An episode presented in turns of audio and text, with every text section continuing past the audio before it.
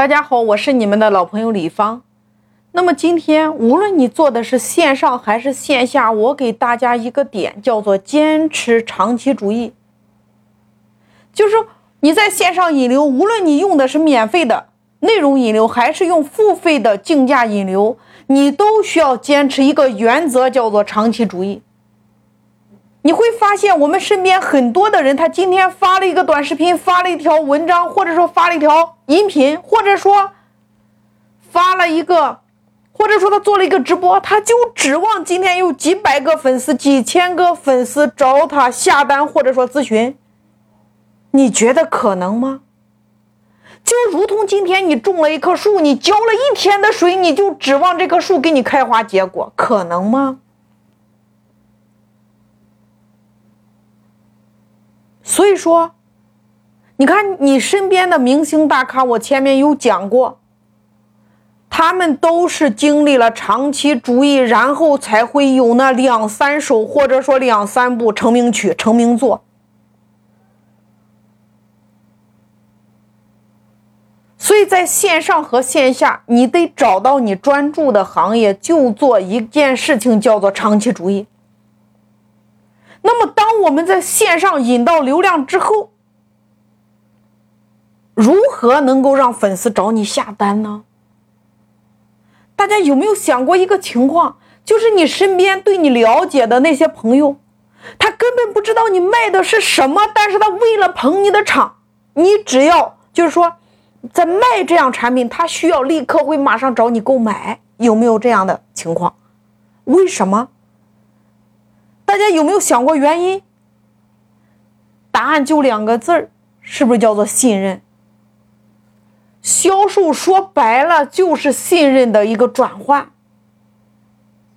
如果我们和粉丝之间、和客户之间，你没有建立起来这种信任关系的话，你想成交是不是很难？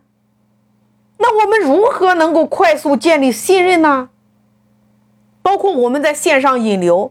是不是一样有信任转嫁到他来关注你，然后咨询你，对吗？那如何能够快速建立信任呢？我给大家两大方法。第一大方法叫做造场，在音频下方有图案，大家可以看一下。那两大方法，第一大方法叫做造场，造场又分五种情况。第一个，我们造氛围的场。造氛围的场，如果你有去过销售部，就是售楼部，你看那个氛围，又是砸金蛋，又是抽奖，他在造什么？造氛围的场，给你制造很紧张的氛围啊。第二种造场叫做造人气的场，你看海底捞是不是排队？你看喜茶是不是排队？这叫造什么？造人气的场呀。那第三种叫做造礼品的场。你看礼品堆满，堆满，对不对？那第四种叫造顾客见证的场。你看，在网上，所有的商家都在做什么？叫做顾客评价，是不是造顾客见证的场呀？谁谁谁买过之后，用过之后怎么说的？这是不是顾客见证的场？第五个叫造爱心的场。你看，最近郑州水灾，你看造爱心的场，对吗？所以你来思考一下，你透过什么样的造场能够快速和顾客建立信任呢？所以我们说了，你看售楼部。每一天都很热闹，对吗？砸金蛋，各种抽奖，氛围呀！你看，大家再来想一下，你去五星级酒店的时候，为什么你不敢乱扔垃圾？是不是人家造的那个场？为什么你今天一到寺庙里边，你就不敢大声喧哗？为什么？他是不是造的那个场？你看。为什么今天你在美团上，你在拼多多上那么多的商家去点评，甚至花钱再买评价？为什么？是不是造顾客见证的场？你看，这就是场，场造的好，透过这五种造场来影响你，透过这个场传递给对方想要的，对吗？环境影响人就是这么来的。严格上来说，你被环境的这个场影响了，圈子影响你也同理啊。圈子里边的这个场传递出来的是什么？透过造场来传递信任。那这是第一大方法。第二大方法，我们说叫体验，透过体验来传递信任。那讲到体验，我们不得不说产品的布局，因为说到体验，它一定是透过产品的布局来完成这个体验的过程的。那产品的布局同样分四种，第一种我们说叫引流产品。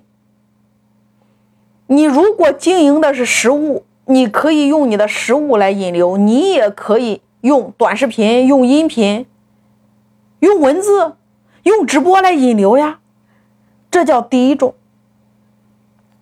引流产品。它扮演的就是在大池子里边引来粉丝对你感兴趣的。你可以略亏或者说持平。你像我在落地婚纱摄影的时候，那它的引流产品就是透过短视频，把已经拍过顾客的短视频放到。所有的平台上来引流呀，所以你的引流产品是什么？你可以略亏或者说持平拿来引流呀，这是第一种。第二种叫盈利产品，你看你透过引流产品是不是让顾客体验了你，然后引流到你的盈利产品上？那么盈利产品一样啊，你有高有中有低，透过三款。来完成最终你想要的那个价格。那第三种，我们说镇店产品，镇店产品不是拿来卖的，而是拿来让他比价的。